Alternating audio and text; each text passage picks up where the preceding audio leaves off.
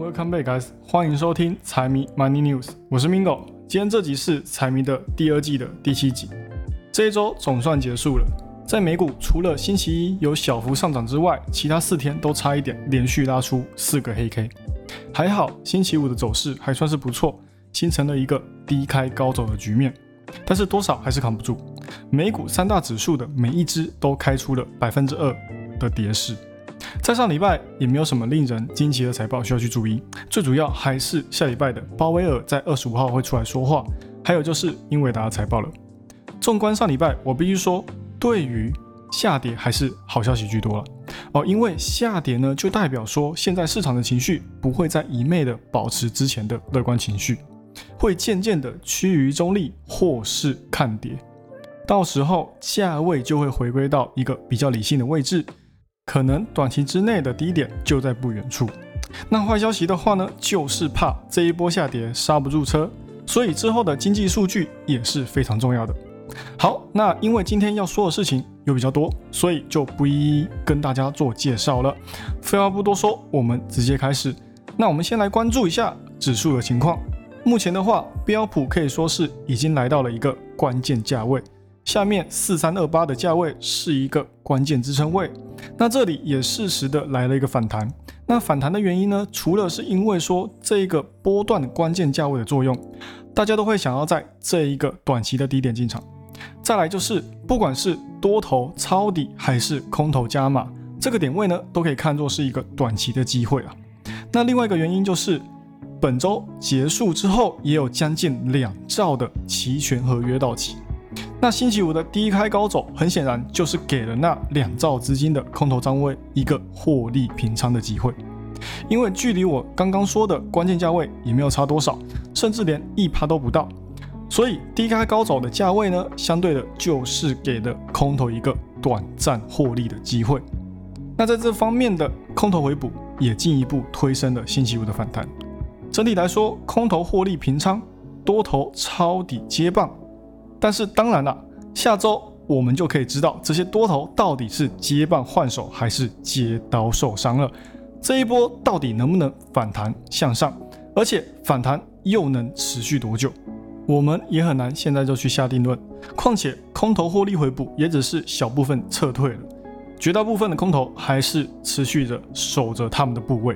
在星期五的平仓也只是暂时减轻了标普跟纳指的下跌压力，像是他们两个在期权上面的 put call 的未平仓部位呢，就可以看得出来，只是从近期的高点小幅下降，整体呢还是处在一个绝对的高位，而且总持仓量哦还是飙升的，这就说明一点，星期五只是小部分的空头去做了平仓，大部分的可能还是选择继续拿到九月的美股四五日才去决定。到底是去是留？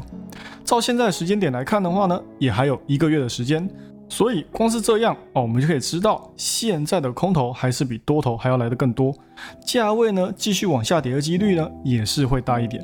那道子跟罗素呢，从期权的多空比来看的话呢，就相对来讲比较好一点，因为之前并没有太大的涨幅，所以他们两个的跌幅也就相对较少。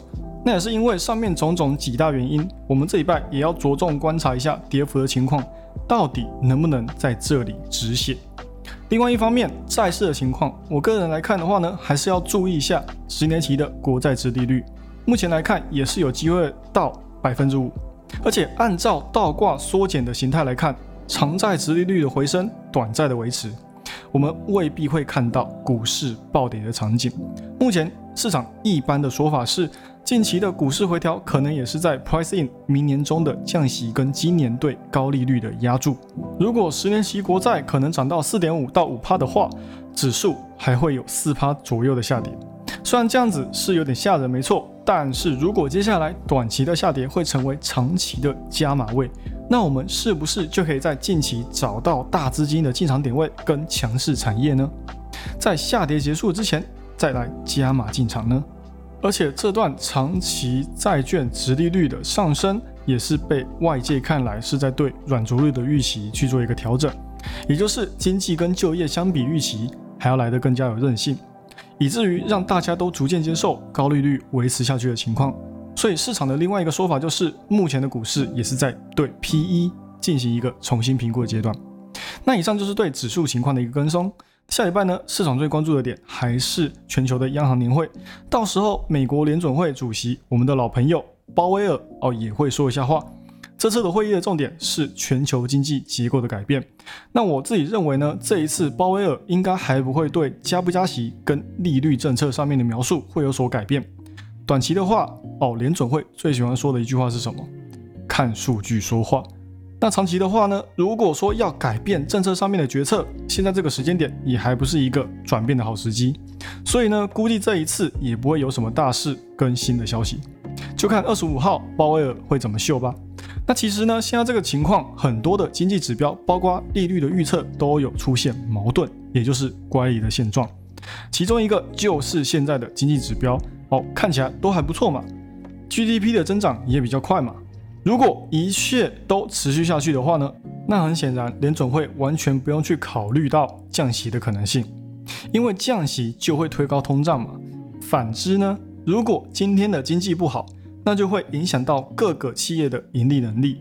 现在第二季目前为止，企业的盈利预期都还不错，大家都有目共睹嘛，可以看得出来，企业的适应能力比我们想象的还要来得好，所以市场对于明年的经济预期也都偏向乐观。标普的 EPS 今年也被重新上调到两百一十九块，明年的话呢，甚至是被上调到两百四十六块。那如果计算下来的话，真的有这么高的增长，四千三百点的标普，今年的 PE 也才二十倍，到明年的预期也才十七点四倍。照这个数据来看，四千三百点是一个非常合理的价格。虽然跟平均的 PE 价格来比的话呢，可能还会有点差距。但是绝对算不上是一个被高估的位置。那如果不幸跌破四千三百点，继续往下跌到四千一百点附近，那十六倍的 PE 哦，也算是一个非常便宜的估值了。那就真的是在捡便宜喽。想要继续往下回撤到去年三月的三千八百点，那还真的是有点困难。但是这也不代表说现在就要马上重仓，甚至把自己的身家全部压上了。因为往往强劲的增长都会伴随着强劲的经济来做支撑。那以联总会来看的话呢，明年的 GDP 可能还是会低于两趴的趋势水平。那以市场分析师来看的话呢，明年中就会有至少一次降息。期货市场更是断言明年会有四次以上降息。那这也很显然跟联总会的预期是有矛盾的。其实大家也要知道哦，预测跟市场共识都是有可能会依据每一个阶段的数据去做调整。现在市场共识给的那么高，如果未来在各方面的数据都没有达标的情况底下，那他们也有可能会选择往下去做调整。而且所谓的市场共识，并不代表说每一个分析师或是哦经济学家都会有一样的想法。最悲观的，甚至还断言说明年。不但没有增长，甚至还会再衰退超过百分之五，EPS 算下来只有两百一十美。二零二四年的前瞻 PE 呢也会超过二十倍，这样的话标普也会有十五到二十趴的涨幅震动。那如果是这样的话呢，个股更不用说十五到二十趴，甚至三十趴的振幅都是有可能的。那我自己认为的话呢，就算现在的经济持续保持下去，软着陆的预期。高利率的维持，明年中的降息，每一个方面都还是没有办法让指数有双位数以上的增速。我相信这里四千一到四千三可以看成是长期的买进价位没有错，但是绝对不会是一个能够 all in 的价位。原因是因为第一，战争到现在都还没有结束，更何况现在看起来还有恶化的征兆哦。黑海协议破灭就是一个。再来就是中国方面的经济放缓，这是大家基本上都知道的事情，也不用特别去说。接下来，原油价位在连续涨七周之后呢，在上一周停止上涨，但是整体还是处在一个高位。就算后面原油下跌，OPEC Plus 他们也不会就这样让油价回到之前的水平。还有就是企业的盈利成本也在大幅上升，大多数的企业是没有办法继续涨价来提高利润的。虽然还是有上游厂商可以用喊价的权利来提升它的价格，但是大多数是已经不能再依靠通膨来趁机坐地起价了。所以企业这样子要融资呢，也会有困难。最后就是回归到经济的本源，通胀比预期的还要来得更久。联准会呢也铁了心要把高利率持续维持下去。我们现在也不知道这样的情况会持续多久。